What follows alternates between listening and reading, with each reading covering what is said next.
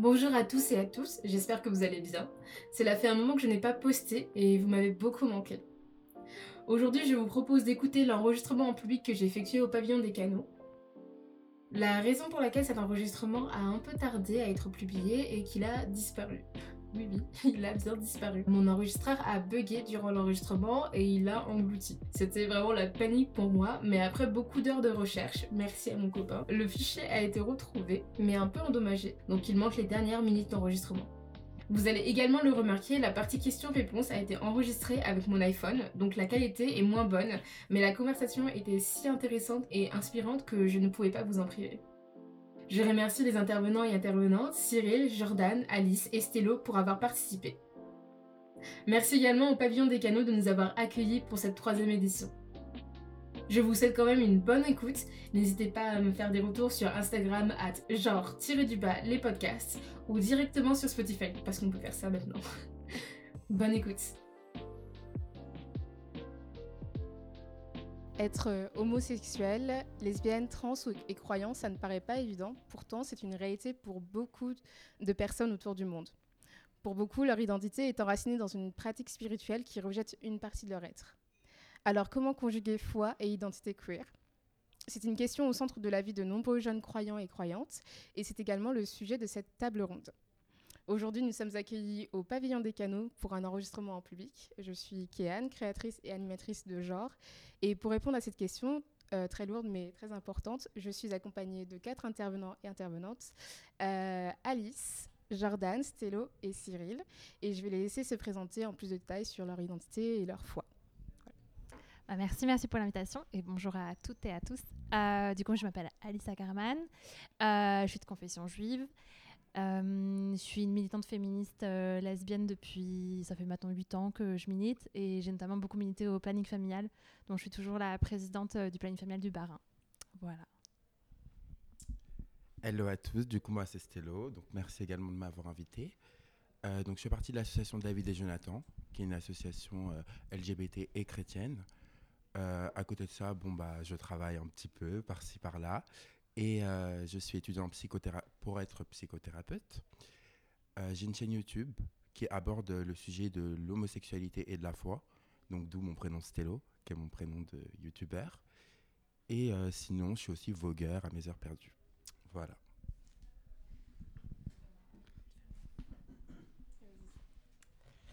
Bonsoir, merci aussi pour l'invitation. Donc Cyril, euh, donc je fais aussi partie de l'association David et Jonathan depuis 8 ans maintenant. Euh, je suis chrétien euh, et je suis aussi trans.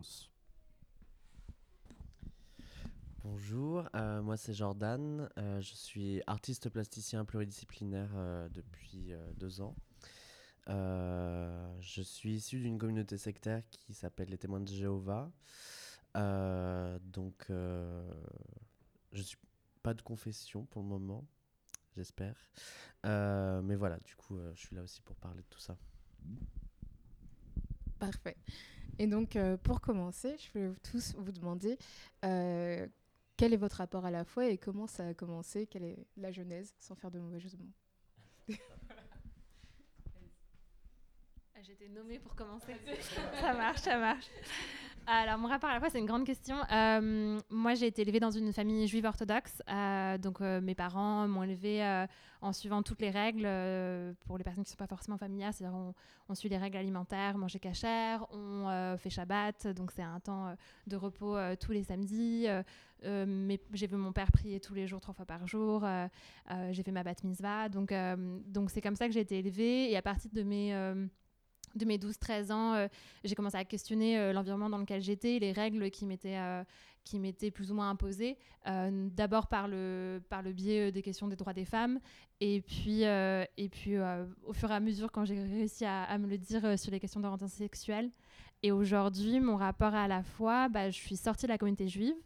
Euh, je m'identifie plus comme une juive religieuse, mais plutôt culturellement. Euh, mais par contre, euh, dans ma famille, euh, tout le monde est, toujours investi, notamment mon frère est rabbin. Donc, donc un rapport complexe, on va dire. Et est-ce qu'il y a une petite différence entre être juif, juif orthodoxe? Enfin, Quelle est la différence entre les deux? Est-ce que tu peux nous expliquer? Entre être juif orthodoxe et juif euh, autre Euh, bah, disons que être juif orthodoxe, c'est suivre toutes les règles, s'engager à, à suivre tous les commandements qu'on nous a donnés. Après, il y a un spectre. Donc, si on va plutôt vers les juifs euh, Haredi, ils vont plus loin dans les obligations. Ils vont aussi être plus communautaires. On, les, on se retrouve dans les mêmes quartiers. Et puis, euh, quand on va dans les, disons, les, les spectres plus progressistes, on parle de de juifs conservatifs euh, aux États-Unis ou juifs libéraux, on suit moins les règles, on fait parfois Shabbat, mais c'est plus par euh, tradition. Et, euh, et puis moi, du coup, je suis complètement en dehors, c'est-à-dire je fais plus Shabbat, je mange plus cachère, euh, mais je, respecte et je, je, participe parfois à des repas, à des fêtes juives avec mes parents, mais plus par volonté familiale que volonté religieuse. Alors moi, du coup, je suis issu d'une famille chrétienne catholique. Euh, donc, euh, je suis chrétien catholique de naissance, quoi. Et c'était hyper chouette mon enfance parce que du coup, euh, la foi, Dieu, l'Église, ça a toujours amené énormément de joie dans ma famille, dans ma vie en règle générale. Donc ça, c'était plutôt cool. J'ai fait tous mes sacrements. J'ai kiffé. Tous les, j'ai kiffé le caté, j'ai kiffé, j'ai kiffé tout ça. Enfin, j'ai appris à apprécier, je pense, euh, parce que bah, c'est issu de mon éducation, tout le monde appréciait, donc forcément, j'ai appris à apprécier, à connaître euh, les textes, etc. Et euh, on va dire que ma foi, après, elle a évolué. Je suis passé un peu de chrétien issu de famille à chrétien de choix. Et, et ce qui a évolué dans ma foi, c'est que j'ai appris plus, on va dire, à rencontrer Dieu dans mon intimité, à me confier, on va dire, et surtout à, à me sentir bien avec.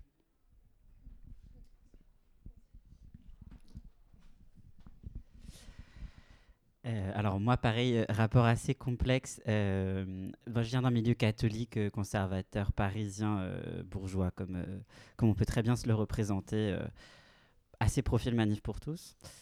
Euh, voilà, donc ça n'a pas été extrêmement simple. Euh, en plus, moi j'ai eu un, double questionnement, d'abord sur mon orientation sexuelle et après sur mon identité de genre. Euh, donc ça a été un long chemin. Quand j'étais jeune, j'étais vraiment très engagée. J'étais dans un lycée catholique. Euh, j'ai fait tous les sacrements. J'ai fait à peu près toutes les propositions qui peuvent exister de retraite, pèlerinage, euh, session d'été pour les jeunes. J'ai été animateur d'aumônerie. Euh, voilà, c'était quelque chose que je portais très fortement. Je me suis rendu compte, enfin voilà, quand, quand je suis rentré en questionnement par rapport à ma sexualité et mon genre, euh, je me suis rendu compte quand même qu'il y avait certains mécanismes dans, ma manière de pratiquer la foi qui en, en fait venaient renforcer une culpabilité intérieure très forte. Euh, je me suis rendu compte que ça m'avait abîmé beaucoup, euh, donc ça a été un moment quand même très douloureux et de rupture. Ce qui est assez étonnant, c'est que du coup, à un moment, je me suis dit, mais je vais être obligé en fait de mettre ça de côté. Et j'ai vraiment dû faire un travail sur moi en me disant vraiment, mets ça de côté parce qu'il faut que tu sois capable de faire la part des choses et d'abord de t'accepter. Toi, c'est la priorité. Sauf qu'en fait, c'est pas si simple que ça. En fait, c'est pas quelque chose qu'on peut mettre de côté si facilement. Quand ça a fait partie de sa vie, quand ça fait partie de sa vie, quand on a construit un rapport à Dieu, ben, en fait, on n'a pas envie de le lâcher de manière euh, contrainte. Euh, et donc j'ai voulu garder quand même un, ancrage dans la spiritualité et puis un ancrage dans la figure du Christ aussi qui est quand même très importante euh, pour moi. Euh, voilà, donc aujourd'hui je me retrouve dans une position où je pense pour quelqu'un qui est vraiment chrétien à fond, moi je suis plus si chrétien que ça au sens où je, je suis plus attaché à une spiritualité chrétienne et à une recherche spirituelle qui s'ancre dans le christianisme. Donc je pense que pour un chrétien vraiment très fidèle et, et- ancré dans la foi, je peux paraître plus détaché. Euh, mais par rapport à quelqu'un qui va se dire athée, en fait, j'ai vraiment un attachement à la spiritualité qui est quand même très fort encore aujourd'hui. Euh, J'ai oublié de dire tout à l'heure, mais euh, je suis euh, J'ai commencé, ouais, bah, je suis né dans, dans la religion, dans la communauté des témoins de Jéhovah. C'est un truc. Enfin, ma famille est née dedans, mes parents, mes grands-parents sont nés dedans. Donc, c'est un truc qui est de génération en génération. Euh, toute ma famille est dedans, en allant jusqu'à mes arrière-grand-mères. Euh, donc c'est euh, c'est ceux qui frappent à vos portes pour vous donner des brochures et pour parler de la Bible.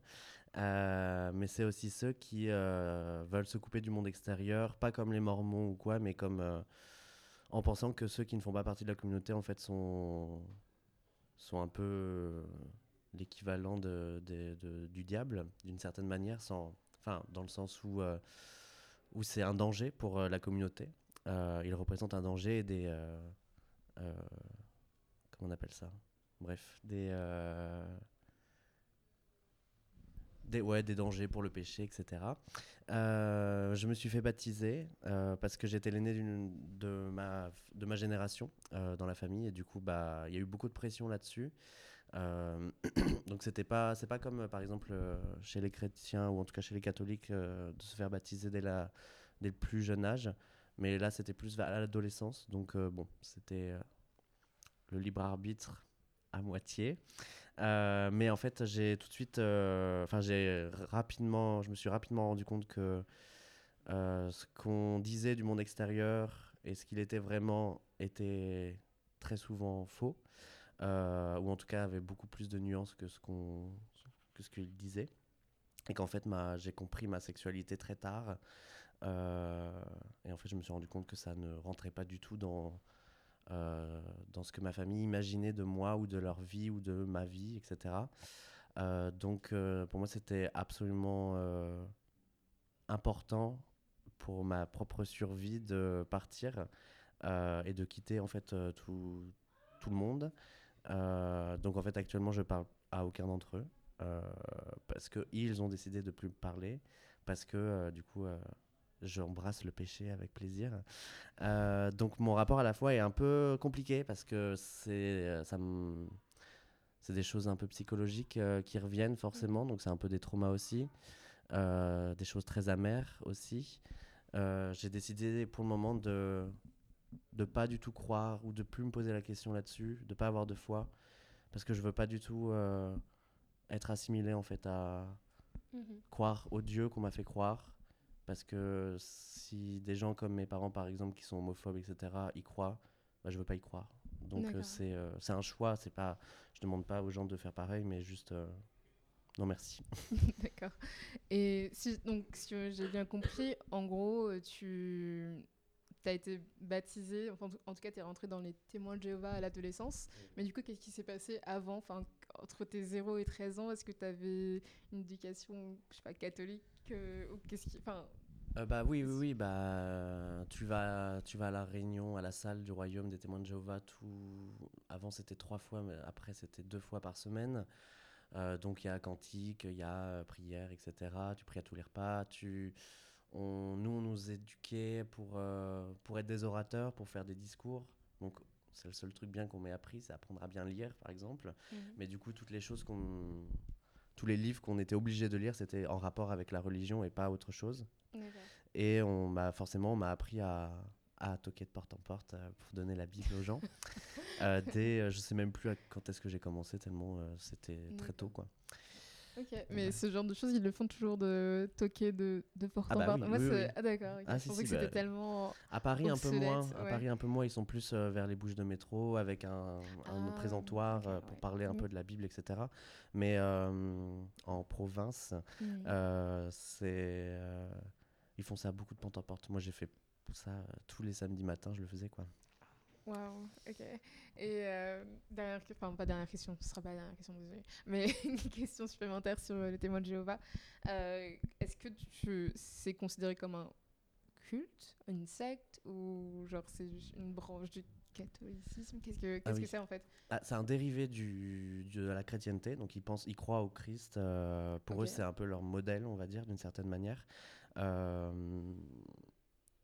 donc, dans certains pays, c'est considéré comme un culte, comme, euh, comme une secte.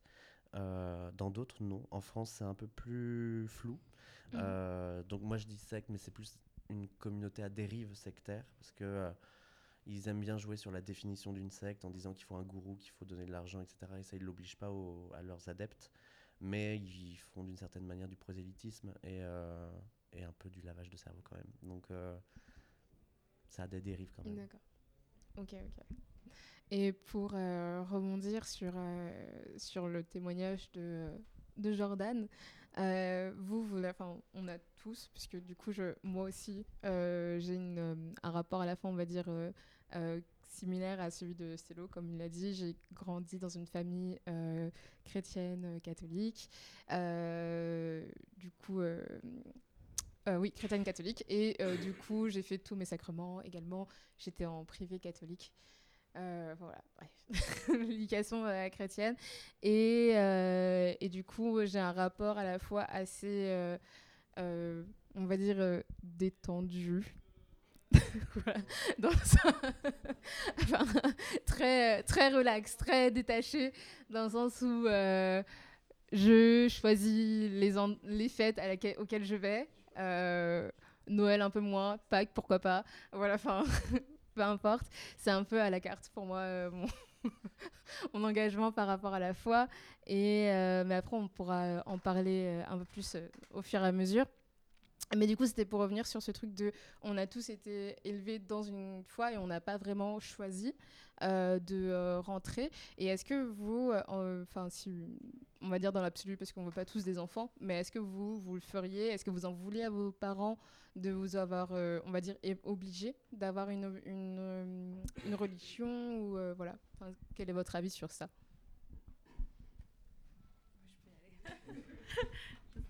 Qu'on a choisi un rythme. Sur, mon, sur mes parents, moi, je leur en veux pas du tout. Euh, parce que je considère qu'en fait, quand on a des enfants, on fait plein de choix pour eux à leur place, euh, naturellement. On choisit euh, bah, dans quelle ville ils vont vivre, dans quelle école ils vont aller, privée, publique, lointaine, proche, quelle taille.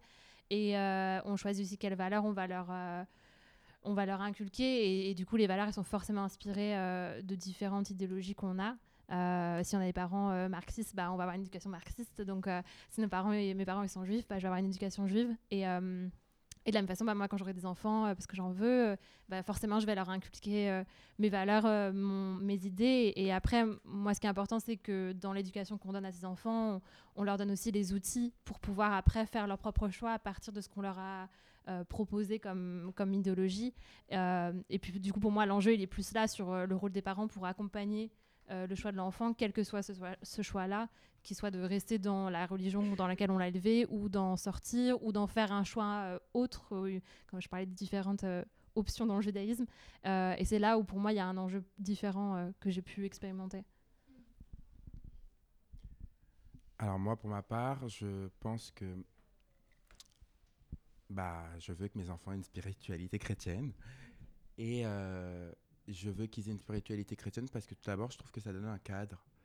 Euh, c'est vrai que quand on grandit dans les valeurs euh, où il faut aimer l'autre, il faut euh, aussi prendre soin de son corps, de son âme, etc., il y a quand même ce truc de où tu poses un... Enfin, moi, je trouve que tu poses un regard sur la vie et sur les autres qui est pas autocentré.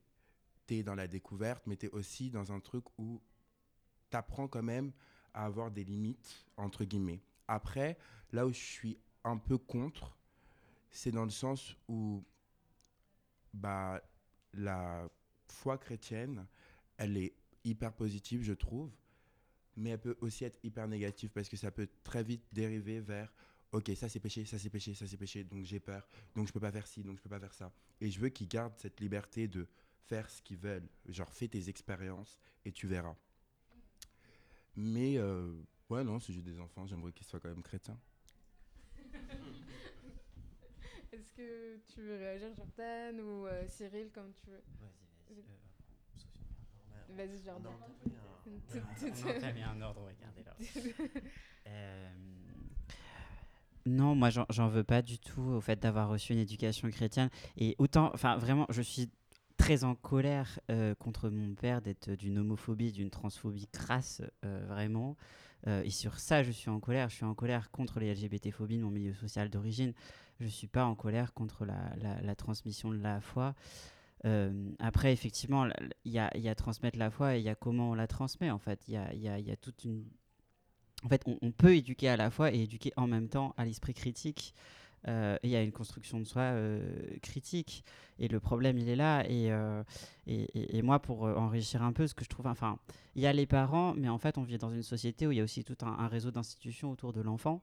Euh, Il y a l'école aussi. Euh, moi, l'école a joué quand même un grand rôle. Euh, alors, l'école était un choix des parents, mais quand même, on a quand même une structuration d'établissements catholiques en France, qui, est extrêmement fort. Et, je pense que c'est hyper important, en fait, d'un point de vue social et politique, qu'il y ait une diversité aussi d'institutions autour de l'enfant, qu'il n'y ait pas que la famille, euh, pour lui permettre justement, la famille forcément ça ancre quelque part, c'est bien de pouvoir se désancrer, de, découvrir autre chose et d'avoir toute une série d'institutions qui vont nous permettre d'acquérir cet esprit critique-là. Et, euh, et, et, là, je, le dis aussi parce que moi, par exemple, je suis beaucoup plus en colère contre des choses que j'ai pu entendre à l'école, alors que c'est du privé sous contrat, euh, et que, à mon sens, là, pour le coup, il y a une faillite politique sur qu'est-ce que, qu'est-ce que j'ai pu entendre en fait en tant qu'enfant. Euh, donc voilà, je, pense qu'il y, y, a la famille, il ne faut pas trop cibler la famille, mais se poser la question de comment est-ce qu'on entoure en fait les enfants euh, dans notre société. Mhm. Pour euh, revenir sur ton expérience, du coup j'imagine l'expérience de beaucoup d'auditeurs et d'auditrices, des personnes qui sont dans le public, de, d'avoir été dans, une, dans un privé catholique. C'est vrai qu'il y a vraiment, bah, peut-être que c'est plus fort ici en France qu'à l'étranger. Je sais pas, qu'est-ce que c'est quoi ton avis sur cette idée de, de l'institution privée catholique? Bah, Après, c'est un héritage euh, culturel et historique de la France euh, qui n'a pas que des mauvais côtés, hein, euh, il ne faut pas caricaturer. mais c'est vrai qu'on a, il y a aussi une tradition française de l'école républicaine, et c'est intéressant en fait de se dire qu'on a les deux en France, c'est-à-dire qu'à la fois cette l'école en France c'est une institution forte, et en même temps on a gardé toute la possibilité du, du, d'établissement privé. Euh, en fait, je pense que la question, c'est est-ce que.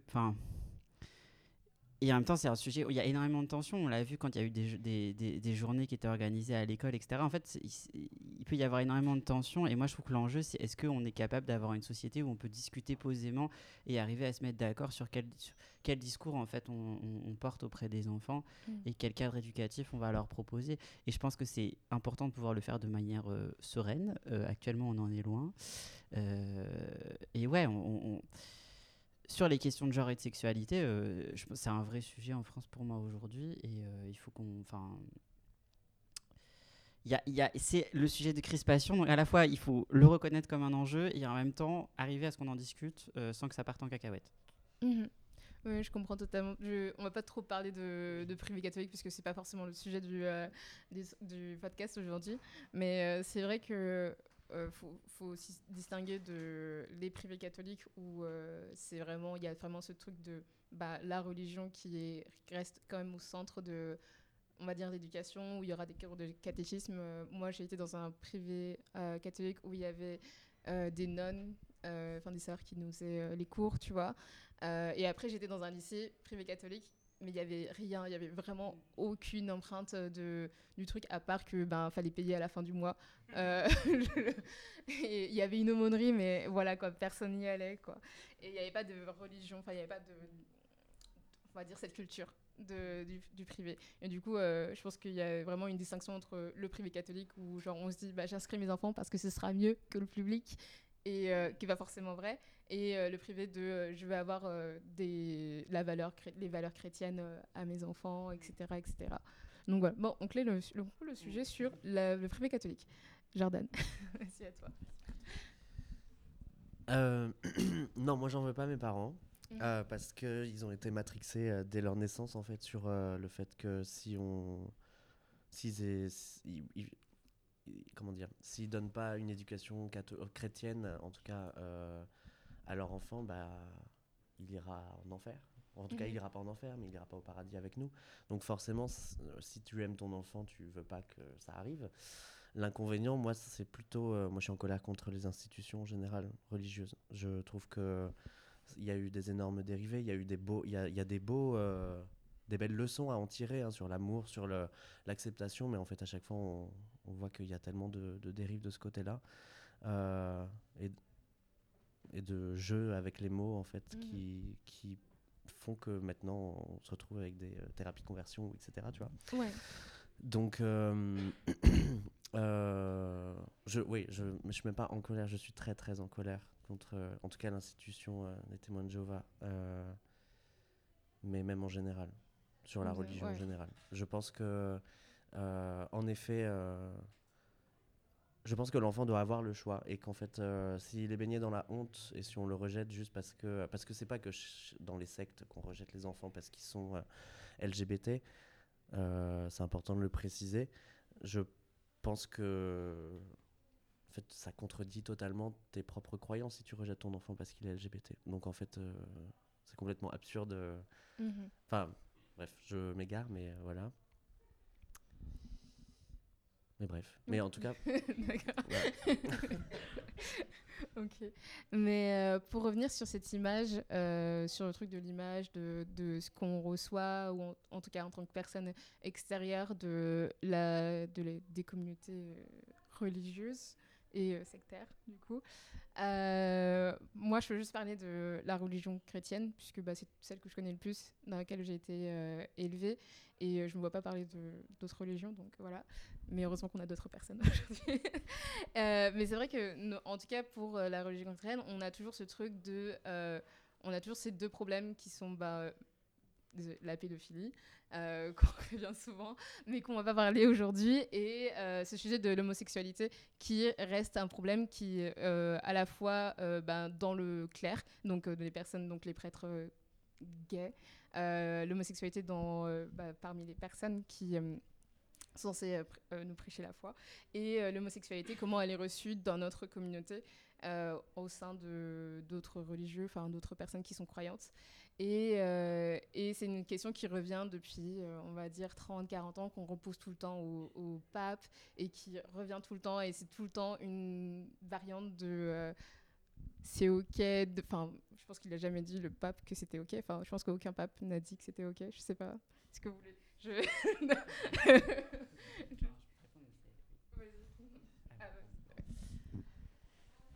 Ah oui. Euh, c'est- un vaste sujet. J'essaye de euh, répondre de manière rapide, mais euh, oui, non. À l'heure actuelle, il y a une condamnation qui demeure. Euh, après, en fait, il y a une condamnation religieuse de l'homosexualité qui est ancienne. Euh, après, ce qui est intéressant, c'est que sur le, le- le versant catholique, elle s'est quand même beaucoup renouvelée en fait dans les années 80, euh, 80-90, euh, où en fait il y a eu en fait une re- réécriture euh, de la théologie morale euh, sexuelle qui a reporté l'inter- l'interdit de, de l'homosexualité, mais en le. voilà. En fait, euh, plus par une f- survalorisation en fait, du modèle hétérosexuel, le familial classique, etc. Euh, il y a à l'heure actuelle une condamnation dans le catéchisme, donc qui est euh, doctrinale, euh, qui est un point de blocage. C'est-à-dire que euh, Benoît XVI a été un pape extrêmement conservateur, a été un des papes qui a été artisan euh, de la très forte condamnation de l'homosexualité et aussi il a émis une interdiction officielle pour les, personnes hom- homosexuelles, enfin les hommes homosexuels d'accéder à la prêtrise, qui date de 2005. Euh, et en fait, là, on a le pape François qui sur une posture beaucoup plus euh, d'accueil, d'ouverture, de faire en sorte de décentrer aussi un peu l'Église de ce sujet-là en ramenant d'autres sujets, euh, des questions du partage des richesses, la question de l'écologie, etc. Donc il essaye aussi un peu de décentrer la morale sexuelle. Euh, mais en fait, au début, il y avait beaucoup d'attentes et effectivement, il a eu des phrases d'ouverture. Mais aujourd'hui, on arrive un peu à la limite des petites phrases d'ouverture. C'est-à-dire qu'en fait, il y a toujours ce point de blocage doctrinal là. Et ça, on n'en sort pas. Euh, après, il y a, enfin voilà, côté chrétien, il n'y a pas que les cathos. Euh, euh, côté protestant, au niveau de l'Église protestante unie de France, donc les luthéro-réformés, euh, il y a plus d'ouverture, même s'il y aurait des nuances à mettre. Mais donc là, là pour le coup, il n'y a plus de, condamnation au même sens, même s'il y a des courants conservateurs qui continuent à porter cette, ce- cette condamnation doctrinale, mais il y a quand même une ouverture officielle de l'Église protestante unie. Euh, voilà, et puis après, il y a une diversité de courants évangéliques où là, euh, la plupart sont globalement conservateurs. On a quelques églises qui sont inclusives. Mhm. Ok. Et est-ce que tu pourrais, euh, est-ce que Alice, tu pourrais nous, dire plus de choses sur euh, la confession juive, puisque du coup là on a parlé beaucoup de la confession chrétienne, et voilà. Ouais, bien sûr. Euh, bah, pour moi, il y a deux, aspects en fait dans cette question. C'est à la fois euh, dans mon vécu euh, au sein de la communauté juive, la question homosexuelle était juste absente, ça n'existait pas. Y avait pas, je crois qu'on m'a jamais parlé d'homosexualité à n'importe quel moment de, de mon enfance, de mon adolescence. Donc c'était pas une question, c'était pas un sujet, donc il n'y avait pas de possibilité d'en parler. Je crois que l'unique fois où j'en ai parlé avec mes parents, c'était quand j'ai fait mon coming out. Donc, euh, c'est vraiment pour montrer la, distance que c'est. Et après, dans, euh, les textes euh, juifs, en fait, on a deux niveaux de textes dans le judaïsme. On a la Torah, qui est l'Ancien Testament, dont on dit que c'est la parole de Dieu. Et puis, on a le Talmud, qui sont des, pages et des pages de débats entre différents sages. Et de ces débats-là découlent des règles ou des différentes écoles de pensée. Euh, et du coup, on s'appuie sur ces deux textes, même plus sur les débats, donc le Talmud, que sur la Torah. Dans la Torah, il y a un passage euh, qui est très connu et que les chrétiens utilisent beaucoup du coup, pour condamner euh, l'homosexualité, qui est, en fait, il y a toute une, liste de versets d'interdits sexuels. Donc on t'explique que tu, ne, tu as un interdit d'aller avec ta mère, donc aller avec, ça veut dire avoir un rapport sexuel. Euh, aller avec un animal. Et puis, à un moment donné, il y a écrit euh, un homme a l'interdit un interdit euh, d'aller avec un autre homme. Et de là, on tire le fait que l'homosexualité serait interdite. Alors, en fait, quand on regarde réellement ce verset en hébreu, d'une part, c'est le rapport sexuel qui est interdit, donc l'attirance amoureuse ne l'est pas. D'autre part, dans le verset, le premier terme qui dit un homme ne doit pas aller avec un autre homme, le premier mot homme et le second mot homme, en fait, n'est pas le même terme en hébreu. Et ça, la traduction en français, euh, on le perd. Et en fait, euh, il y a différentes euh, courants de critique biblique qui, qui ont des théories qui disent qu'en fait, le deuxième mot homme, qui est utilisé à la fin, on le retrouve dans d'autres versets où en fait, on parle d'homme plus jeune. et du coup, on traduirait plus de un homme âgé ne doit pas aller avec un homme plus jeune. Et du coup, ce serait plus un, interdit de pédérastie que d'homosexualité. De, euh, et, si on continue la critique biblique, on dirait euh, que ça s'inscrit plutôt dans un contexte historique avec les Grecs où euh, la pédérastie, ça faisait partie du rite de passage dans la Grèce antique pour les jeunes hommes de rentrer dans la communauté adulte. Et, c'est ça qui était interdit. Mais ça, c'est de, la, voilà, de la critique biblique, donc ça veut dire qu'il faut aborder le texte biblique comme un texte, disons, non divin, ou en tout cas le texte est lié avec un contexte historique, donc c'est pas du tout euh, bah, c'est pas, voilà, tout le monde n'est pas forcément d'accord pour regarder le texte de cette façon-là. Donc ça, c'est pour l'homosexualité masculine. L'homosexualité féminine n'existe pas, voilà, euh, dans la Torah. Et puis, euh, quand on regarde dans le Talmud, en fait, il y a un passage de débat sur comment la communauté juive doit se distinguer des autres peuples et ne doit pas aborder les mêmes rites euh, et les mêmes façons d'être euh, des autres peuples. Donc il y a euh, des interdits sur la façon de se couper les cheveux, ne pas se couper les cheveux comme les moines. Donc c'est pour ça que beaucoup de, de, juifs ne se coupent pas à côté des oreilles, là il y a des cheveux, et c'est pour ça qu'ils ont des cheveux longs. qu'on appelle des paillasses, par exemple, c'était pour pas ressembler aux moines. et, puis, et puis dedans, il y a, on parle des Égyptiennes, et on dit qu'ils avaient la coutume d'avoir des femmes qui allaient avec des femmes. Et, mais ils en parlent comme euh, voilà, elles s'amusaient entre elles, c'était un hobby, euh, voilà, euh, elles faisaient leurs choses. Et du coup, pour pas leur ressembler, ne pas avoir leurs habitudes, il faut pas, c'est interdit. Mais du coup, c'est pas du tout le même niveau d'interdit. et on parle toujours de sexualité et pas de rapport amoureux. Et le rapport amoureux est juste absent, en fait, n'existe pas. Ils ont un contexte et qu'on parle à d'autres sociétés à des sociétés qui ont d'autres règles et dans lesquelles il se passait d'autres choses. Par exemple, dans la Bible, euh, à un moment donné, on parle de la ville de Saint Paul et crée euh, un texte en direction de la ville de Corinthe. La ville de Corinthe, c'est une ville dans laquelle il y avait de la prostitution, mais surtout de l'esclavage. Et en fait, c'est des hommes libres qui partaient coucher, qui couchaient avec des hommes non libres, qui n'étaient pas forcément consentants. Donc, on ne parle pas, à proprement parler, d'homosexualité comme on l'entend aujourd'hui. C'est pour ça qu'il faut toujours garder cette liberté de penser, de se dire, ok, en tant que chrétien aujourd'hui dans cette société, en tant que juif, etc., euh, qu'est-ce que me disent les textes Mais toujours se placer. Du coup, je vais rebondir sur ma question mes revenus. Du coup, je vais reposer une question. Euh, par rapport à ce que Alice nous a dit, ce que Stélo nous a dit, est-ce que des fois, euh, il y a eu des textes qui ont été utilisés contre vous dans, votre, dans votre parcours de, de foi, dans votre vie, en tout cas? Tout le temps. Je peux rebondir euh, Moi, j'ai un exemple très très récent. Euh, mon frère s'est marié euh, récemment, mon petit frère. Et, et dans ce cadre-là, moi, je suis out auprès de ma famille large, disons pas ma famille nucléaire, ma famille large depuis très récemment finalement. et en tout cas visible depuis récemment parce que je suis en couple et je l'affiche. Et, et c'est dans ce cadre-là que indirectement, on m'a expliqué que ce que je faisais était interdit en me disant bah, c'est écrit, donc c'est interdit. Et que c'est vrai dans ce que tu dis sur le, contexte des textes et les remettre dans un contexte historique, c'est refusé, en tout cas je ne sais pas pour le christianisme, vous compléterez, mais, ni pour les témoins de Jéhovah, mais en tout cas dans le judaïsme, il y a vraiment un mouvement orthodoxe qui est contre euh, le fait de remettre dans un contexte historique euh, les textes. Et du coup, si on ne le remet pas dans le contexte historique, le texte est sacré, est écrit, et du coup, ce qui est écrit euh, fait, loi. Donc, il n'y a, a pas vraiment de débat. Donc, si, si, on l'a utilisé contre moi.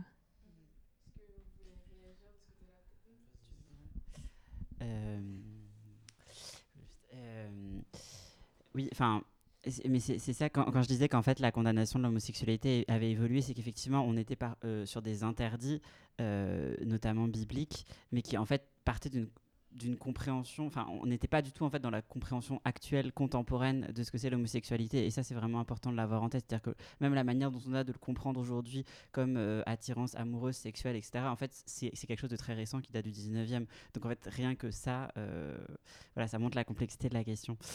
Euh, et, justement, et en fait, ce qui est intéressant, c'est qu'il y a un, un, mouvement plus récent dans des contextes chrétiens où en fait, justement, on a voulu sortir un peu de la condamnation strictement religieuse euh, sous forme d'interdit ou même à partir du registre du péché. Il y en a qui le, qui gardent, mais en fait, parler de péché aujourd'hui dans notre société, il y a des courants et des, institutions, des, institutionnels religieux qui se sont dit ça parle plus beaucoup aux gens.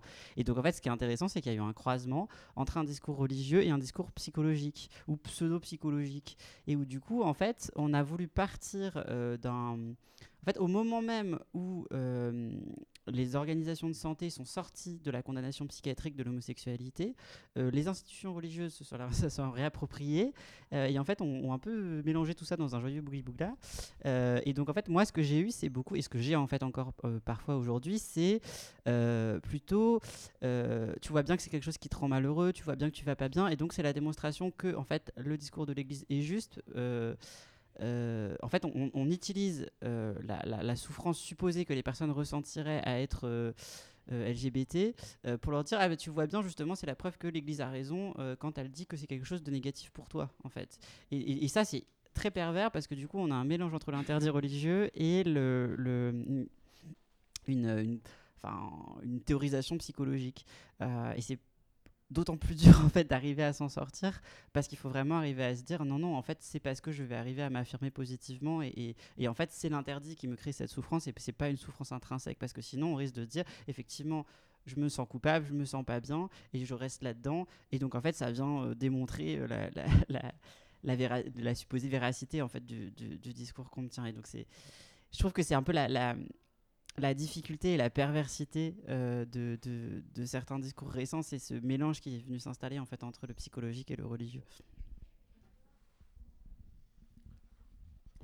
En passant en dernier, du coup, j'ai envie de dire plein de trucs, de rebondir sur plein de trucs qui ont été dits, mais bon. Euh, alors pour la question, euh, oui, moi, on a utilisé plein de fois des versets pour parler de mes problèmes, notamment pendant l'espèce de de procès d'excommunication euh, dont j'ai été euh, du coup euh, je, ne veux pas dire victime parce que je n'ai pas été traumatisé par ça mais juste j'étais dedans quoi. Et du coup bah donc c'est l'équivalent de la Bible catholique mais version revue mhm. réécrite donc il y a des choses qui sont pas écrites dans la Bible catholique qui sont écrites chez les témoins de Jéhovah et inversement. Il y a eu un vrai procès ou enfin non c'est pas un procès non mais euh, oui non mais je sais mais est-ce que on t'a vraiment genre assis et on t'a dit hum, tu es bah on m'a téléphoné on m'a dit euh, bon Jordan faut qu'on se voit euh, il faut qu'on parle de ton attitude qui n'est pas du tout qui est non non conforme avec une vie chrétienne quoi du coup, j'ai fait OK, c'est parti. Je sais de quoi ça parle, de quoi ça va parler, quoi. Et, et du coup, oui, bah, il y avait, ils les appellent les anciens, donc euh, c'est l'équivalent des prêtres quoi. Euh, il y en avait trois et du coup autour d'une table et ils te disent bon, euh, on en est où là? Qu'est-ce qui se passe? On a vu des choses, on a entendu des choses. c'est pas ouf. Et du coup bah là je vulgarise énormément ce qui s'est passé parce que c'est quand même dans les règles et tout.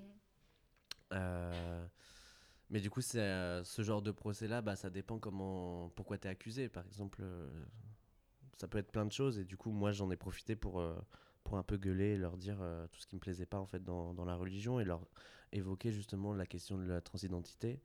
euh, qui n'avaient jamais été évoquées avant dans leur, dans leur foi, enfin dans leur, leur religion. Et du coup, ils étaient complètement perdus en mode. Et même si maintenant ils ont un avis là-dessus, mais, euh, mais voilà, du coup, ils ont cité le- le- l'un des passages bibliques les plus connus là sur. euh, euh, les hommes ne doivent pas coucher avec des hommes, ils ne doivent pas voler, ils ne doivent pas tuer, ils ne doivent pas violer, etc. Et du coup, bah, ils ne doivent pas aimer. Euh, donc voilà. Et du coup, bah, à la fin, ils m'ont dit euh, Ciao la bise, t'as pas une attitude chrétienne, quoi. Donc au revoir. Et, voilà. J'avais. oh, J'étais. J'étais pas jeune, hein, j'avais. C'est comme si j'avais 50 ans. Euh, j'avais euh, 23, 23 ans. Parce qu'en Mhm. fait, j'ai fait mes études supérieures et ça m'a permis de me sauver, en fait, de voir le monde extérieur, d'embrasser le monde extérieur et euh, de vivre ma sexualité aussi. Mhm. Et du coup, c'est. euh, Ouais, c'est vers les 23 ans, mais du coup, ils m'ont demandé de revenir dans ma ville natale et, euh, et voilà. Pour t'expulser de manière officielle. Oui, voilà, c'est ça. Ok. Exactement, c'est ça. en fait, ouais. Et, euh, et du coup, je vais partir de, ton témoignage. Est-ce qu'il il y a un moment où, qui vous a fait. euh, Enfin. Est-ce qu'il y a eu une, sorte de révélation? Je vais faire des, jeux de mots débiles sur la religion. Est-ce que vous avez eu une révélation euh, Une illumination euh, euh, à un moment dans votre vie qui vous a confirmé votre foi ou qui vous a dit euh, bah, c'est pas pour moi? Donc, il a, qui a Oui, fait le contraire aussi. qui a fait le contraire.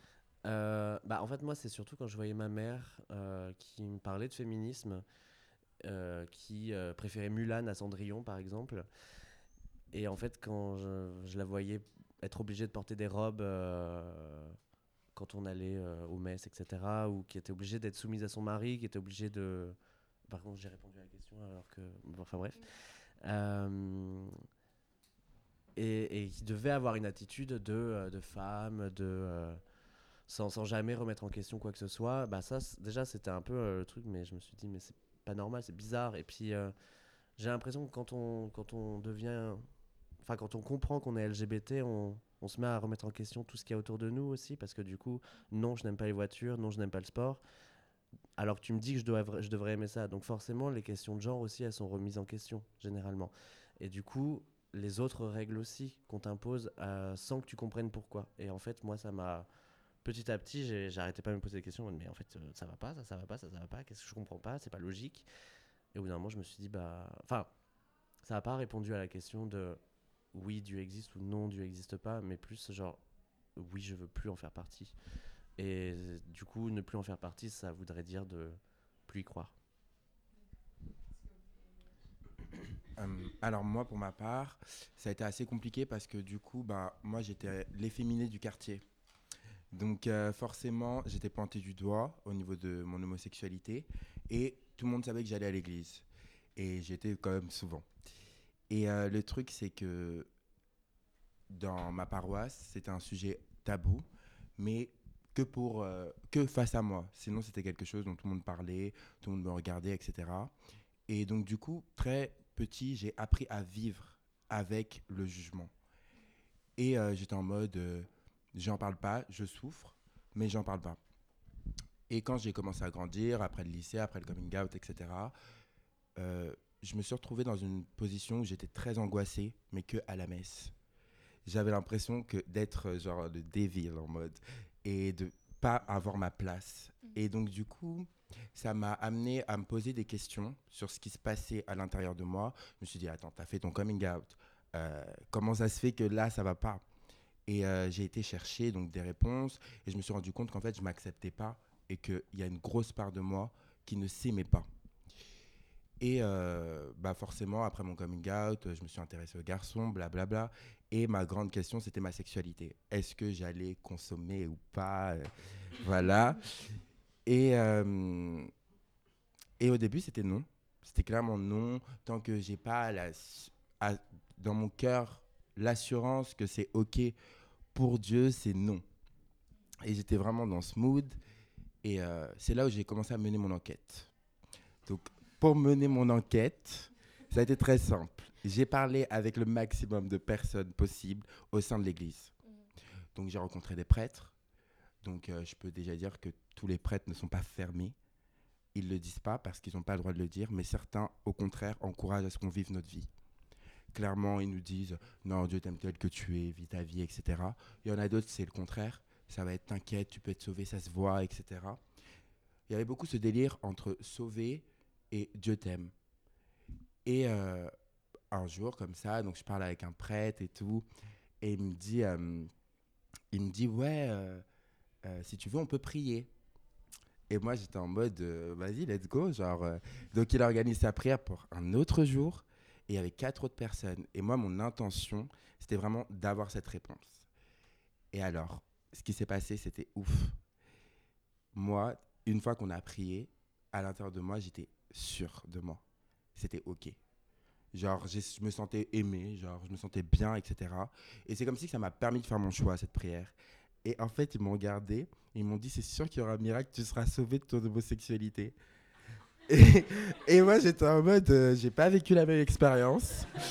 donc, euh, donc voilà. Et donc, pendant une semaine, euh, je, je, racontais à mes parents que ça y est, j'étais hétéro. euh, Enfin bref, j'étais dans mon délire. Et après, ouais, une semaine après, j'ai décidé, ça y est, c'est OK. J'ai cette réponse, j'ai cette conviction dans mon cœur. Toutes les personnes que j'ai rencontrées par la suite, tous les prêtres, etc., euh, étaient complètement ouverts. Au contraire, c'est un sujet dont on a beaucoup parlé. Et c'est de là où d'ailleurs j'ai décidé de m'engager. Donc on va dire que oui, j'ai eu une révélation. Je me suis rendu compte que, non pas que l'homosexualité ou autre, c'est vraiment plus ce délire, genre Dieu aime tous ses enfants. Et cet amour-là, non seulement on peut pas te le retirer, mais en plus, enfin, je crois sincèrement qu'il est vraiment inconditionnel. Et que quand on parle d'inconditionnel, même si oui, euh, il ne souhaite pas certaines choses pour nous, genre par exemple, il va pas souhaiter qu'on se fasse violer, il va pas souhaiter qu'on viole quelqu'un, mais je crois sincèrement euh, qu'il aime chacun d'entre nous et que en plus de ça, en grandissant, j'ai développé une autre spiritualité où c'est plus l'âme. Et là, en fait, je me rends compte qu'on a des expériences à vivre pour s'accepter, pour s'aimer, pour euh, se rendre compte de notre valeur, etc. Et en fait, ouais, genre, c'est un parcours qui est difficile, mais c'est un parcours dans lequel, finalement, moi, ça m'a ouais, rapproché de Dieu. Plus que jamais, d'ailleurs. Voilà. On va passer après ça.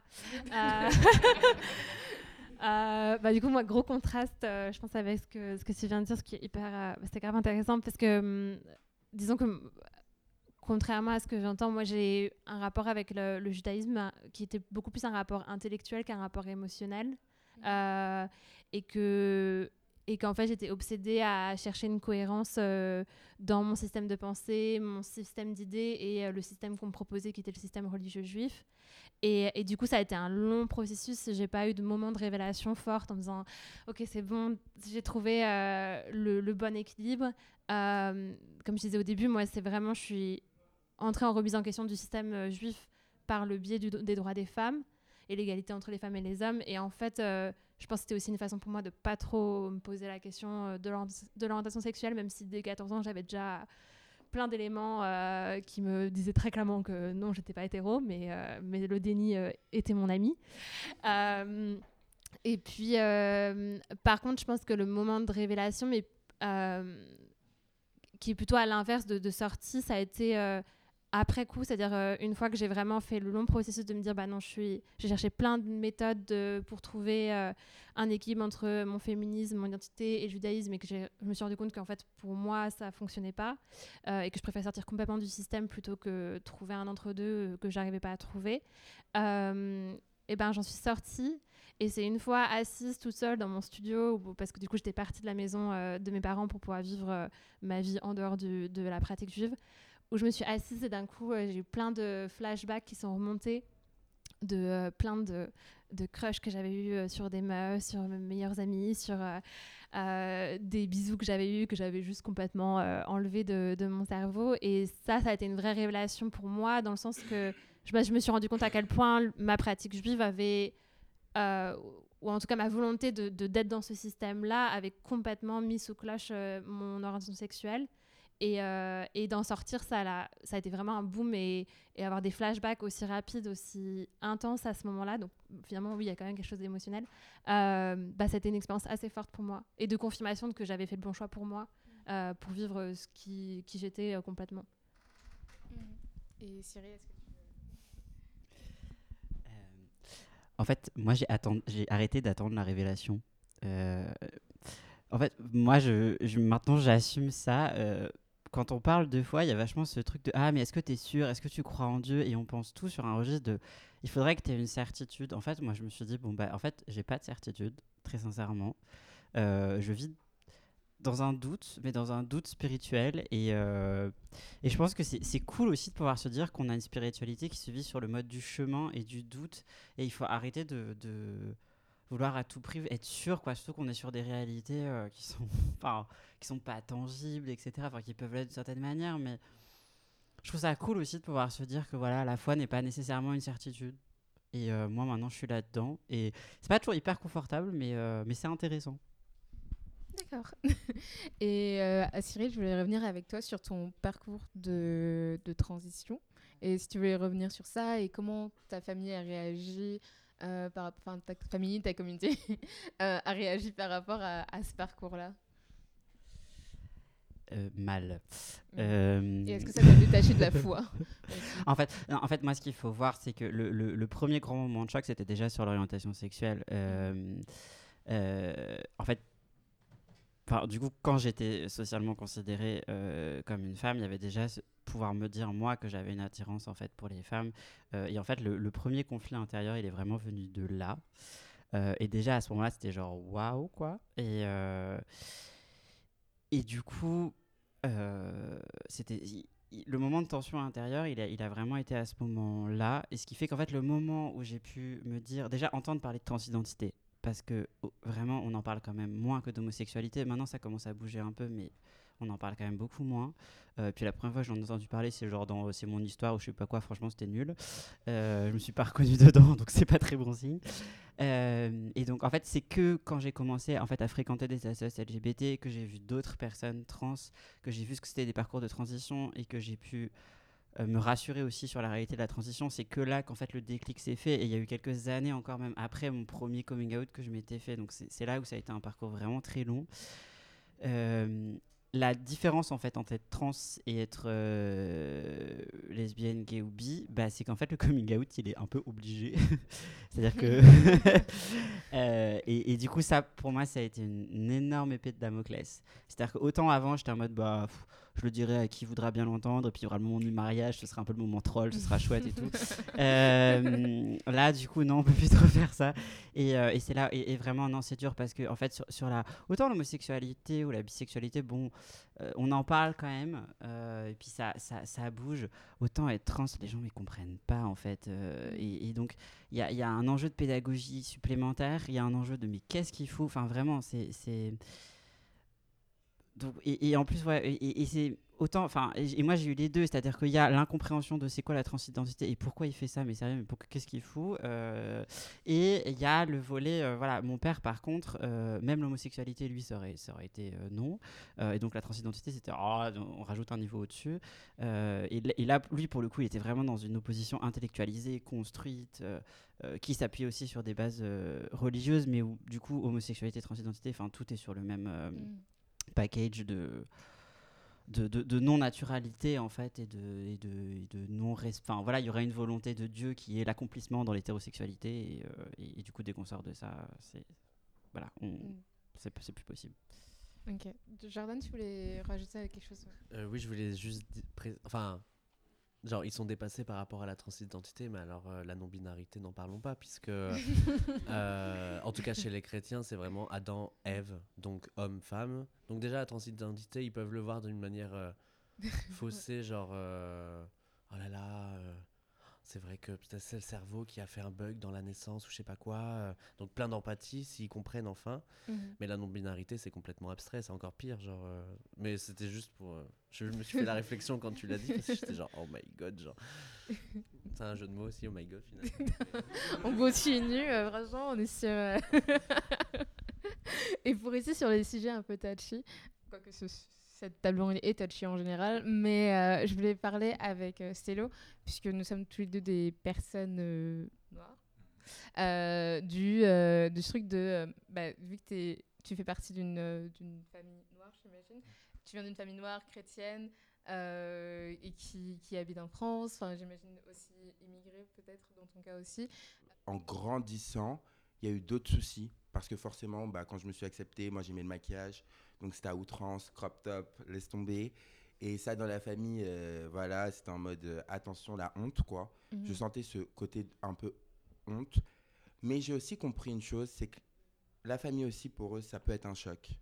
Et eux aussi, ils connaissent pas. Donc, ils savent pas comment réagir, comment se comporter, etc. Mhm. En tout cas, pour ma famille. Et donc, du coup, eux, en fait, ils voulaient juste que moi, je ne change pas trop de ce que eux ont connu ou veulent de moi. Et c'est OK. En fait, euh, aujourd'hui, il y a plein de trucs que je partage pas avec eux. Et ça me va très bien comme ça. Après, euh, je sais que, bah, entre guillemets, je me sens un peu privilégié parce que je sais que dans les familles noires, ça se passe pas comme ça, c'est beaucoup plus dur, euh, tu peux te faire rejeter à fond, etc. Et pour ceux qui, qui nous écoutent, euh, si vous pensez que vous êtes en danger, ne vous exposez pas. Genre ça, c'est la première des choses. Et la deuxième chose, euh, et moi j'insiste sur ce fait-là beaucoup parce que on l'oublie, mais quand on parle de notre sexualité, c'est de l'intimité. C'est pas obligatoire, on n'est pas forcé. Et s'il y a des suspicions, bah si tu le dis, tu vois? Mais t'es pas obligé de rentrer dans le, dans le truc. Et euh, voilà, après, il faut faire le pour et le contre. Et puis, il faut pas oublier que quand on parle de sa famille, on parle de personnes qui ont de la valeur. Mm. Donc, euh, moi, je suis pour qu'on vive nos vies, etc. Mais il y a des choses qui sont précieuses et il faut essayer de regarder comment on peut les conserver. Parfait, c'était une très belle, très belle, très témoignage. Et euh, pour... La dernière question étant coupée, je vous laisse écouter la partie questions-réponses. Bah écoutez, alors ma... mon enregistreur m'a un peu lâché, pour vous dire. Mais j'ai enregistré la fin, qui est juste les dernières secondes de, euh, de, du discours de Cyril. Euh, je voulais tous vous remercier d'être venus ce soir. Est-ce que vous avez quand même des questions à poser? Et si vous voulez poser, euh, posez-les assez fort pour que je puisse euh, l'enregistrer avec mon téléphone. Désolée. Est-ce que vous avez des questions? Pour, ou des choses à dire, à rajouter sur le, l'enregistrement qu'on va faire Oui, oui, oui. Fred. une, mais du coup, moi, il grandit avec aucune genre religion ou foi ou quoi que ce soit. Euh, je, pense que je comprends à peu près avec tous vos témoignages, mais comment est-ce que vous définiriez en fait juste la foi déjà de base? C'est-à-dire que je pense que moi en fait, de par mon, ma, culture en fait et bah, mon éducation, je pense que ce, rien que cette notion en fait, je pense même pas forcément l'avoir en fait de base. Hmm. Comment tu définirais la foi je pense que c'est euh, chacun je pense va avoir une définition mm. différente parce que comme je disais moi je sais pas si je je sais même pas si je l'ai déjà eu la foi mm. finalement euh, mais du coup j'ai l'impression que c'est voir dans l'invisible euh, une présence de Dieu ou de ce qu'on peut nommer autre quoi voir dans, derrière des éléments des événements du sens qui serait du sens plus que entendable par le, genre humain et ça peut aller d'une belle rencontre à un événement fort dans ta vie euh, et de se dire que, ce, que voilà, la foi, c'est se dire bah, ça, ça, ça, a du sens dans, un, dans un, un, plan plus large, un plan divin. C'est comme ça que je le définirais. Je sais pas si vous avez. C'est une question hyper euh, compliquée à définir. Euh, moi, je, suis, je partage ton avis et je rajouterais juste que la foi, c'est croire que après, là, maintenant, avant. Il y a quelque chose, une, enfin Dieu, du coup, moi je l'appelle, mais après, il y en a qui vont dire univers, enfin, il y a plein d'autres mots. Quelque chose qui nous aime tellement, qui nous chérit tellement, et qui veut tellement qu'on vive, en fait, et qu'on vive bien. Quelque chose dont on fait partie aussi. Et c'est croire, en fait, que, bah, notre vie, non seulement elle est désirée, mais elle est sans fin. Je sais pas comment expliquer. Après, c'est vrai qu'il y a vraiment ce rapport aussi avec l'éternité. Euh, et donc, du coup, on va pas se mentir, ça pourrait être clairement quelque chose qui nous fait plaisir de penser. Mais euh, je crois sincèrement que la foi, c'est aussi relié avec ce côté euh, où finalement, bah, tu vis, mais tu vis dans un chemin que tu choisis où tu te dis, ok, cette éternité, j'ai le droit et je vais la vivre. Parce que je crois à... Pardon, euh, c'est, enfin, je trouve que c'est une raison de vivre, en fait, c'est quelque chose qui te donne envie de poursuivre euh, mm. et de pas être dans le néant comme ça. Moi, personnellement, ma raison de vivre, c'est la fin de l'hétérosexualité et de la Moi, on va dire que ma foi, c'est euh, la communauté LGBT, mais je mm. pense que ça peut aussi être vers d'autres. Après, c'est aussi très lié à, aux divinités, aux croyances, etc. Mais en tout cas, c'est aussi là où tu places tes objectifs euh, de vie et, et, ce pourquoi tu peux te battre en fait aussi, je pense. Moi, je rajouterais juste que euh, pour moi, la foi, euh, c'est synonyme, synonyme avec le verbe croire. Et je pense qu'on a tous, besoin de, on a tous besoin de croire en quelque chose, que ce soit quelque chose de spirituel, comme bah, la, les, les religions monothéistes, ou euh, des religions euh, polythéistes, euh, voilà, chez, les Grecs et tout ça, ou même juste le fait de croire ben, à l'astrologie, à la lithothérapie, enfin le fait de croire en quelque chose qui est en dehors de, en dehors de nous, des êtres humains, fait qu'il il y a beaucoup de personnes qui...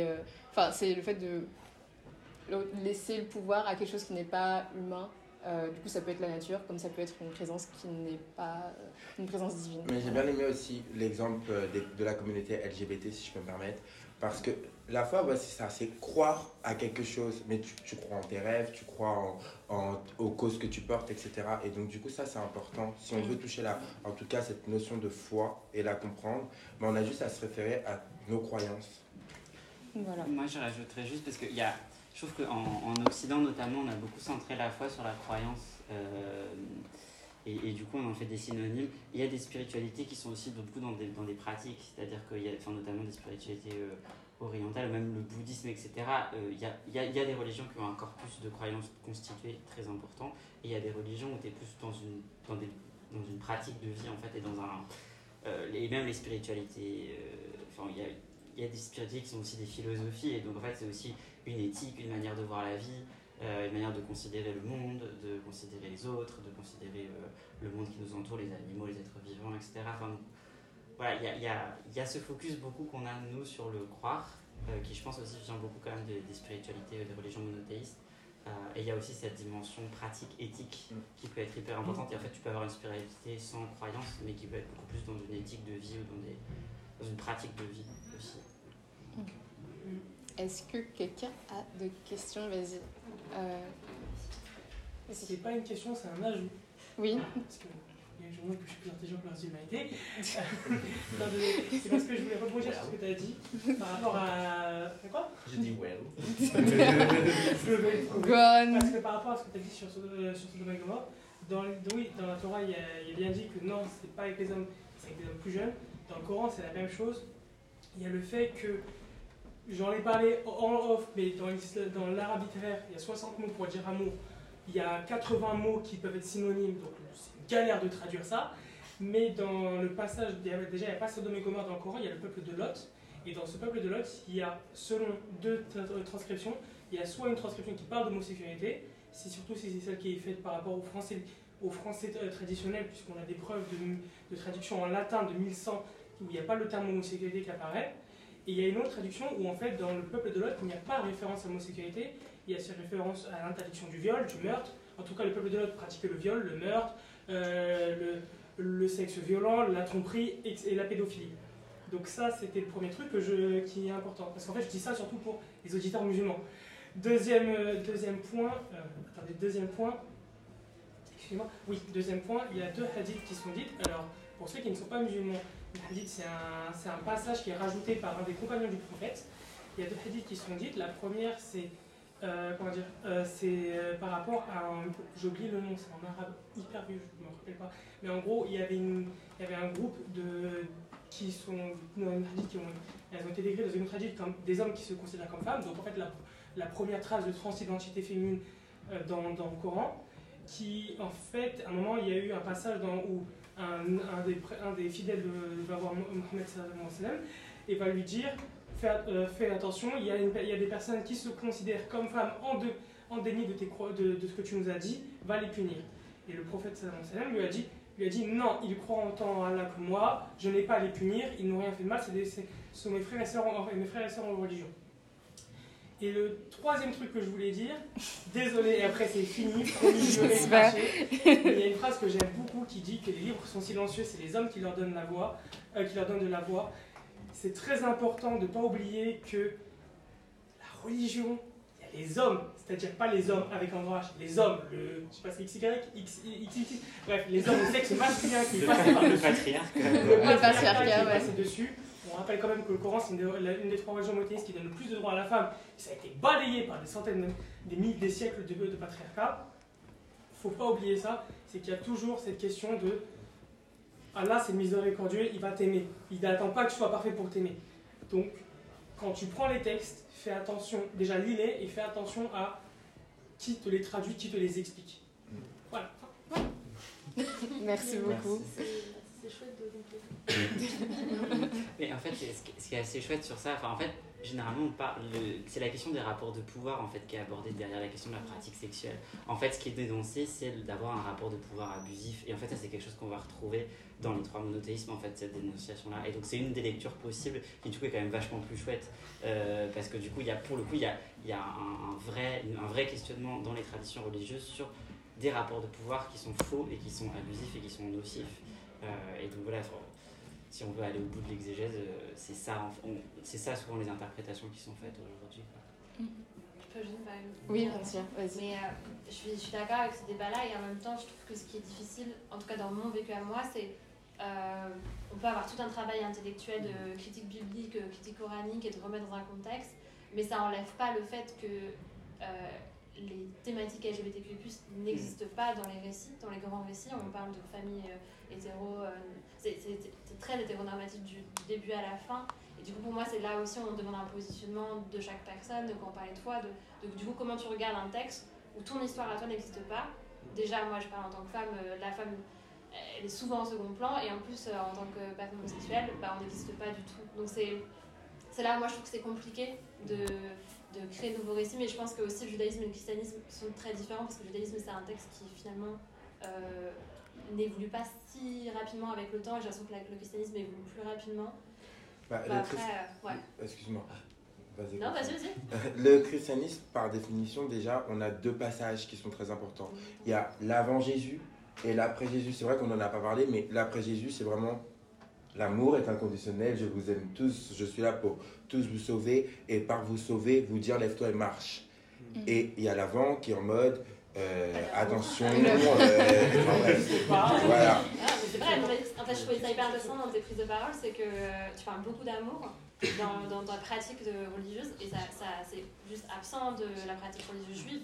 Il y a cette question d'amour, de Dieu t'aime, de, des êtres humains sont là pour aimés, c'est, ça, ce n'est pas une notion, ce, ce n'est pas une notion qui existe. Mais la, la religion juive, c'est c'est en lien avec notre, nous, notre premier testament. Oui, bien sûr. Mais en soi, par exemple, dans les psaumes de David, bah, j'ai l'impression que moi qui parle justement de cet amour-là de Dieu, quand il dit Dieu est mon secours, Dieu est mon soutien, Dieu euh, celui qui me protégera, etc. Genre, euh, Dieu t'aime, quoi. Juste on traduit. Mais il fait des blagues quand même. hein. De quoi? Il fait des blagues quand même. Il dit euh, sacrifie ton fils, mais finalement. Ouais. Euh, là, je vais aller noyer toute vrai. la terre vrai, parce qu'il n'y en a qu'une famille qui me croit en moi. C'est vrai.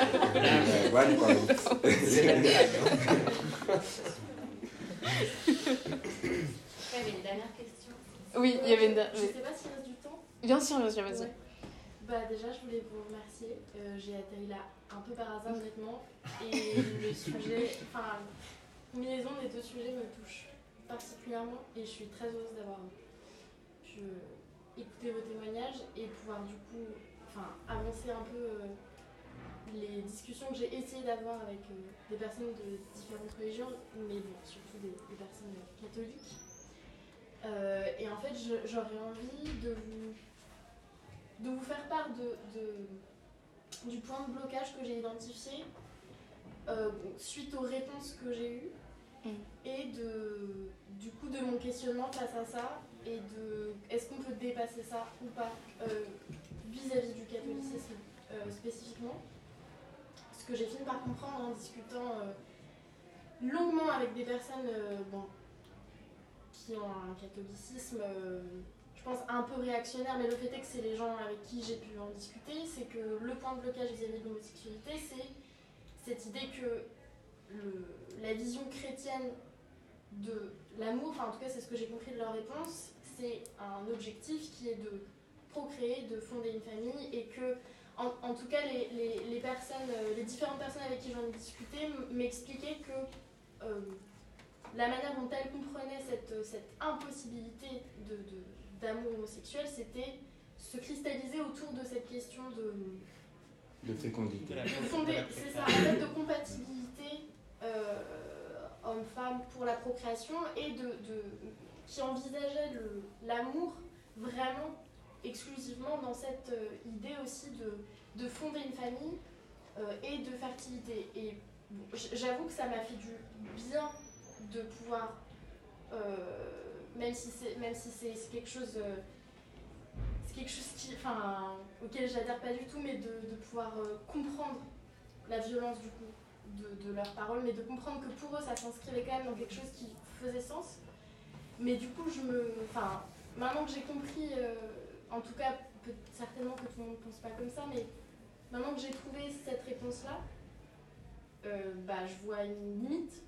Ah, Enfin, je vois une limite du coup, et je me demande, enfin, ce qui, ce qui me, ce qui me questionne, c'est le, le paradoxe de cette religion de l'amour, et moi, je l'ai, je suis pas vraiment, euh, je, je- enfin, je- j'ai- pas cette foi, mais j'ai, je résumerais aussi euh, cette, euh, cette foi quand même, même si elle n'est pas la mienne, à l'amour. Et, et voilà, je, je suis désolée, je suis pas très claire Ouais. parce que c'est. Non, mais si c'était très clair. Je voulais juste ré- répondre en ton. Enfin, et après, je te laisse répondre parce que toi, tu auras une réponse un peu plus. euh, voilà, plus. Voilà, non, mais, c'est juste que moi, vu que je suis, un- on va dire, un côté extérieur parce que j'ai quand même euh, un parcours similaire au tien, et, euh, mais que moi, je, comme je dis, j'ai un, un très un portrait très euh, éloigné, mais pas hostile avec la religion. Euh, et quand même, j'ai pu, avec mon podcast, euh, étudier le genre et tout ça, tout ça, pour donner une réponse un peu plus objective et du coup en dehors de la religion, c'est que on vit quand même dans une, dans une société patriarcale. Euh, faire des enfants, c'est important, surtout dans les, dans les trucs. Dans les, secteurs euh, assez conservateurs, euh, de euh, un maman, une pape, un, ma- un maman, un papa et une maman, pardon, Euh, un papa et une maman et ce truc de, bah, et ce truc un peu assez vieillot de, bah, il faut se marier très vite, faire beaucoup d'enfants parce que c'est super important d'avoir beaucoup d'enfants. Et, et je dirais que, de mon point de vue, il y a beaucoup de personnes hétérosexuelles, euh, ou en tout cas qui ont été élevées dans une société, enfin, on a tous été élevés dans une société hétérosexuelle, mais en tout cas qui jouent par rapport à ces, codes, euh, sont, euh, ben, on va dire, très obsédés par cette idée de euh, faire des enfants. Et surtout quand tu es une personne qui a été élevée dans la religion chrétienne et du coup beaucoup de tabous par rapport à la sexualité, finalement se marier et se marier très tôt, c'est aussi accéder à la sexualité de manière sans le péché, puisque euh, voilà, mais ça c'est un autre sujet. Mais, euh, mais du coup, je pense que c'est pour ça que ces gens sont toujours euh, obsédés par le fait de il faut un papa, une maman, faire des enfants, c'est hyper hyper important. Et le truc de c'est pas forcément l'amour et c'est juste bah, la fécondité et se multiplier, on va dire.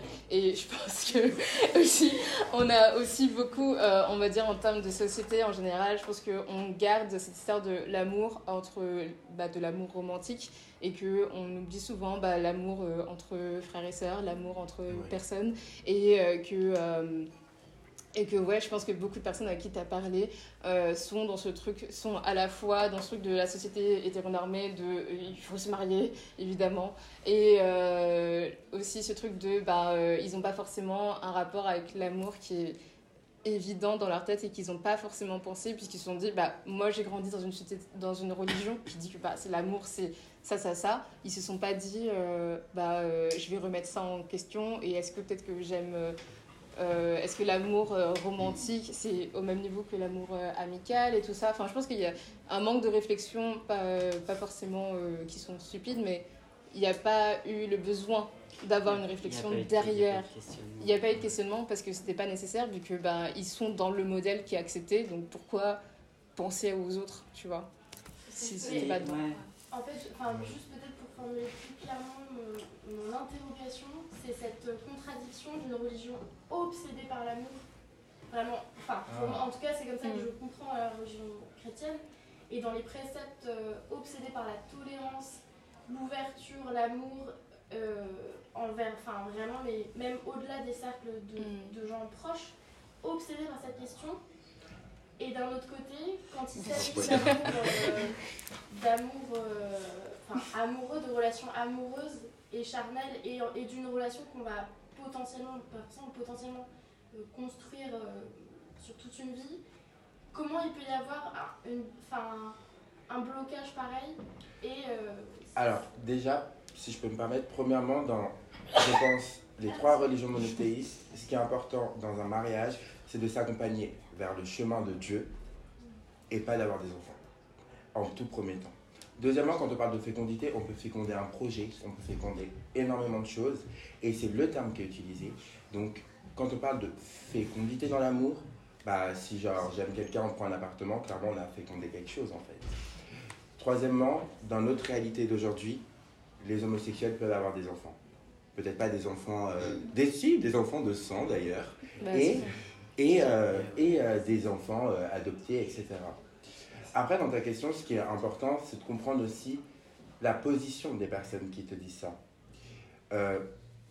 Lorsque quelqu'un remet en doute un, le- un chemin d'amour par rapport à des enfants, je vais checker, non. Non. Mais lorsque quelqu'un remet en doute la position par rapport à des enfants, ce qu'elle exprime d'elle-même à ce moment-là, c'est que pour elle, l'amour, bah, c'est ce rôle-là. Mais moi, je partage pas cette idée-là. Et après, euh, encore une fois, il faut comprendre que lorsqu'on parle de religion, ce qui compte, bah, c'est le rapport avec Dieu. Et c'est pas obligatoire. Par exemple, euh, c'est Saint Paul qui disait euh, euh, au ciel, vous n'êtes ni mari ni femme, vous êtes enfant. Donc si vous vous mariez, faites-le au lieu de brûler de passion pour pas genre forniquer, etc. Mais c'est pas obligatoire. Genre, mieux vaut vous consacrer à Dieu. Donc, genre, euh, voilà. Je peux faire un mini ajout euh, Ouais. casquette Ouais, Moi, j'ai une réponse aussi. Ouais. Vas-y. Mais, euh, une minute, mais euh, la seule chose que je répondrais sur le point de blocage, je suis pas du tout chrétienne, mais euh, je dirais juste à ces gens-là de rouvrir la Bible en fait, parce que l'Ancien Testament c'est bourré de- d'exemples de, familles recomposées, euh, avec 12 enfants de trois femmes différentes. euh, euh, Ouais, qui c'est quoi le modèle en familial avoir aussi. de, les trois matriarches, elles sont, les trois, elles sont, euh, elles sont été stériles, elles ont des problèmes de, de fécondité. euh, et du coup, je- j'inviterais à, à re-regarder ça. Et je trouverais ça intéressant de voir leur lecture de ces récits-là, de, voilà, de familles recomposées, de femmes stériles. C'est tout. Et en fait, parce que sur cet argument-là, en fait, je pense que tout est une question d'approche, en fait. C'est est-ce que mon objectif, c'est euh, pen- penser à partir d'un modèle normatif? En fait, l'en- l'enjeu, c'est avec la question de la norme derrière. C'est est-ce que, en fait, euh, je veux partir d'un modèle euh, qui sera le modèle parfait et essayer de faire en sorte qu'il s'impose à tout le monde, quitte à blesser des gens au passage? Ou est-ce que, en fait, je pars de la réalité? Et en fait, souvent, ce qui, ce qui commence à débloquer les choses chez les personnes comme tu as pu en rencontrer, c'est d'avoir la rencontre, en fait. C'est, je fais le constat du fait qu'il y a des expériences de vie qui ne rejoignent pas le modèle, en fait, euh, et qui ils sont blessés par le fait, de, du coup, d'avoir ce modèle imposé. Et en fait, il faut partir de là. C'est, en fait, euh, l'homosexualité, la transidentité, etc. sont des réalités à un moment, ou alors tu restes dans le déni de la réalité, ça très bien, mais, euh, mais c'est des réalités d'abord. C'est- donc la vie est une diversité. Donc déjà, est-ce qu'on ne peut pas partir de ce constat-là euh, et après, du coup, se dire bah, comment est-ce que du coup je construis quelque chose qui va, qui va parler à tout le monde et permettre d'être vraiment sur une forme d'inclusivité. Et en fait, la, problématique du modèle euh, de la morale sexuelle catholique aujourd'hui, c'est qu'elle est extrêmement normative en fait. Et du coup, pour les gens auxquels elle correspond, les gens hétéros euh, qui font un mariage chouette et qui ont des enfants, nickel. Mais en fait, elle va laisser énormément de gens sur le chemin. Et pas du tout que les personnes LGBT. Les personnes stériles, les personnes qui n'arriveront pas à se marier. Ouais, les célibataires, c'est horrible d'être Mhm. célibataire catho euh, Ouais. classique. Euh, euh, et, et en fait, c'est un chemin où on- on peut montrer que c'est un modèle qui est tellement normatif qu'en fait, il va mettre de côté énormément de réalité de vie. Donc en fait, à un moment, la question qu'il va falloir se poser, c'est est-ce que je défends à tout prix mon modèle et du coup, je euh, mets complètement de côté ces réalités de vie-là Ou est-ce que en fait, je pars d'abord de ces réalités de vie-là, euh, je me laisse questionner par elles et on construit à partir de là ensemble quelque chose Et, en fait, c'est c'est là où c'est compliqué parce qu'il y a cette, cette, cette logique de normativité très forte qui est encore présente euh, et dont il faut arriver à sortir. Et c'est vrai que bah, effectivement, quand on est en fait soi-même hors du modèle, bah, forcément on est plus porté à remettre en question les normes et donc à rentrer dans le questionnement et donc à, à bousculer tout ça. Quoi. Mais, euh, mais, mais c'est en fait le problème de la morale sexuelle à l'heure actuelle du côté catho, c'est qu'elle est archi normative. Et il faut se dire, on peut avoir une morale qui ne repose pas sur des normes, mais qui va reposer sur quel chemin en fait j'ai proposé aux gens. Quoi. Ah bah, le patriarcat. Voilà. Voilà. Et sortons de l'hétérosexualité. Moi, J'avais juste un, dernier truc Ouais, à dire, parce que ça me. Je vais être frustré si je pars sans le dire.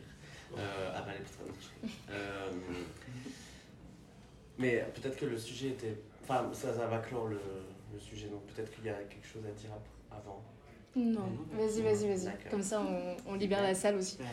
Euh, C'était par rapport à un truc que tu as dit euh, sur le, le fait d'avoir des êtres chers et de se battre en fait pour euh, continuer à les avoir et de rester qui on est, mais en même temps euh, garder ces êtres chers. Je pense que des, des fois la priorité c'est plus finalement les êtres chers, c'est aussi sa propre survie.